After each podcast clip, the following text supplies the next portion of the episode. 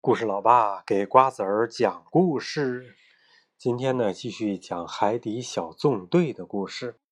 海底小纵队与梭鱼。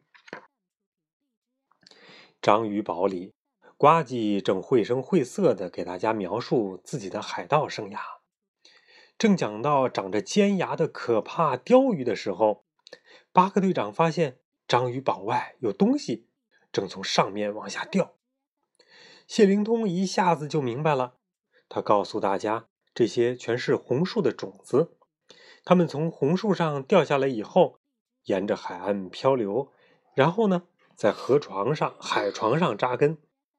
但是这些种子飘得太远了，无法在这么深的水里生长。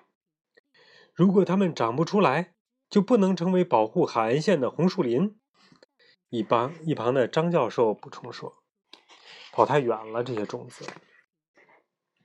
那样的话，咱们得做点什么。巴克队长陷入了沉思。谢灵通走上前来说：“别急，队长，我可以把种子收集起来，然后重新种植。”巴克队长表示赞同。他命令小萝卜和植物鱼们去协助谢灵通。植物鱼们收到指令以后，带上园艺工具，去发射台与谢灵通会合了。谢灵通驾驶着鱼灯笼鱼艇，通过启动舰艇吸尘器，把散落在海底的红树种子都吸到了舰艇里面。收集完种子，谢灵通和植物鱼们来到了红树林里。可是红树林附近水域的水呢太浅了，舰艇开不过去。谢灵通就领着植物鱼们从舰艇上下来，带着工具准备游过去。亮闪闪，亮闪闪，亮闪闪！几只梭鱼从他们身后冒出头来。原来他们早就盯上了植物鱼，于是从章鱼堡跟到了红树林。他们一直在重复着“亮闪闪”几个字，而且一开始就被小萝卜手中亮闪闪的园艺工具给吸引了。我怎么觉得这个讲过呀？到达目的地的谢灵通开始教植物鱼们如何种红树的种子。挖一个洞，拿起种子，把种子的尖儿压到土里。植物鱼们一看就会，拿起铲子开始行动了。谢灵通看到植物鱼们已经学会又快又好的种种子了，就拿着铲子去不远处的另一边继续种了。可是谢灵通刚走，那些梭鱼们就冲向了植物鱼们。植物鱼们吓得丢下了手中的工具，躲进了红树林里。谢灵通，进展怎么样啊？巴克队长呼叫说：“进展顺利，我们完全可以搞定，是吗，小萝卜？”谢灵通说着扭过头去，却发现小萝卜不见了。他连忙向巴克队长报告。巴克队长马上带着呱唧和皮医生，驾驶蓝鲸艇赶往红树林。很快，谢灵通和巴克队长一行在红树林附近的水域碰面了。他们发现了植物鱼们的铲子，而且上面还被什么动物给咬了一口，这让大家非常非常的惊讶。他们决定立刻去红树林里寻找植物鱼。很快，呱唧就找到了一只植物鱼，皮医生和巴克队长也各自找到了一只，谢灵通找到了小萝卜。大家终于都聚齐了。小萝卜把刚才的遭遇讲了一遍，谢灵通翻译给大家：他们被游动速度很快的动物给袭击了，而且是长着大尖牙的。呱唧觉得一定是他早上提到过的尖牙鲷鱼。巴克队长决定先出去到外面看看是否安全。嗯，好像没有危险了。巴克队长探查一番以后说：“太好了，还有一些红树种子我们还没有种呢。”谢灵通说着。正当大家刚出来准备种种子的时候，那群梭鱼又冲了过来，继续喊道：“亮闪闪，亮闪闪！”巴克队长命令大家又一次返回了红树林。谢灵通说：“早该想到了，梭鱼很喜欢发光的东西。”比如说植物鱼的工具，他们肯定把工具当成食物了。小萝卜连忙把铲子紧紧的抱在怀里，吓得直摇头。别怕，小萝卜，他们应该不会跟跟到这里的。梭鱼呢，喜欢一直待在深海区，而且梭鱼很有耐心，他们为了食物可以等很长的一段时间。谢灵通安慰说。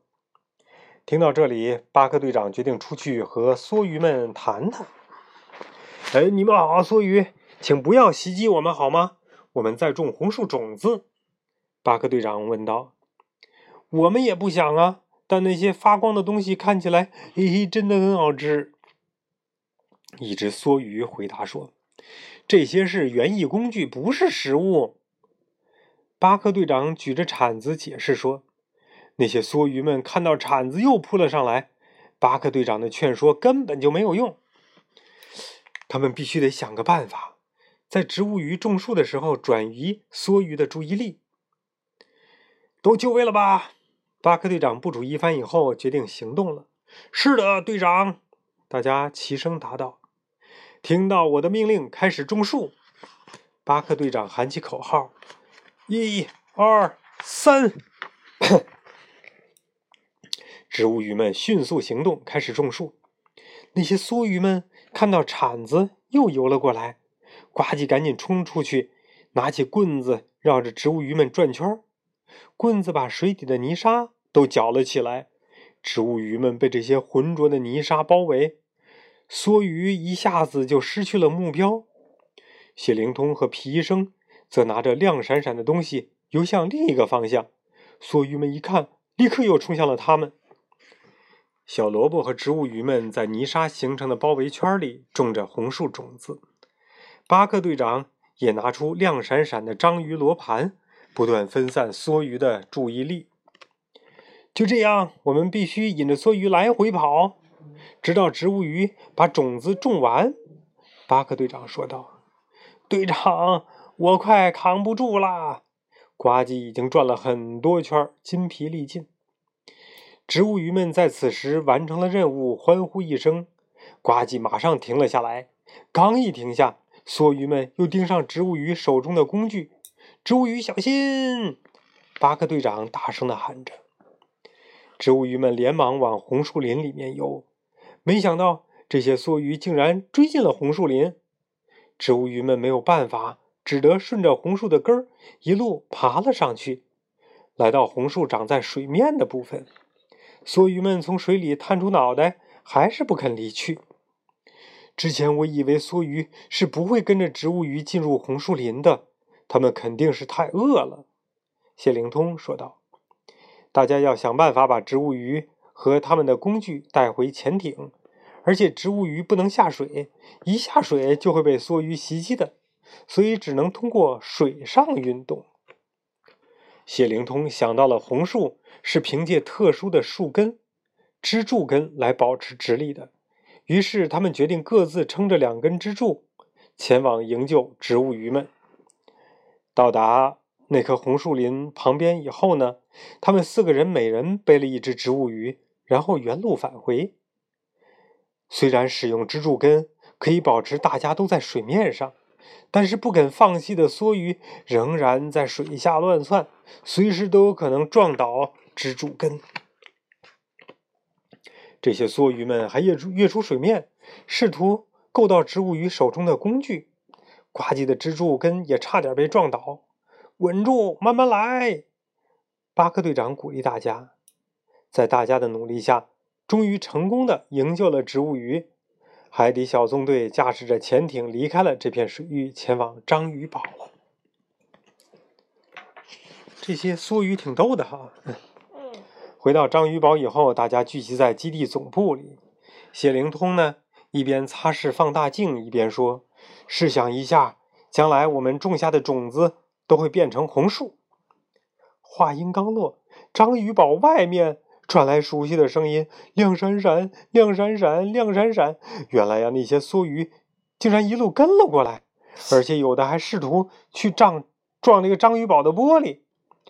别担心。小萝卜就能搞定他们，巴克队长微笑着说道。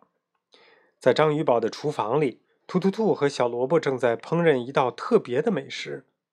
小萝卜，这些闪光海藻蟹真不错。突突兔夸奖说。突突兔让小萝卜把撒有闪光海藻屑的鱼饼干放入零食发射器里，按下发射按钮以后说：“再见了，梭鱼们！祝你们用餐愉快！”亮闪闪，亮闪闪，梭鱼们都被亮闪闪的鱼饼干吸引过去，一拥而上去享用美食了。梭鱼爱吃怪东西，报告，看见亮光心欢喜，藏身在红树林里。但不喜欢游进去。如果碰到喜欢的食物，水里等时机，伺机再偷袭。这就是梭鱼，令人忍，令人忍，令人忍。好了，今天故事讲到这里啊，赶紧睡觉了。会说话？当然不会啦。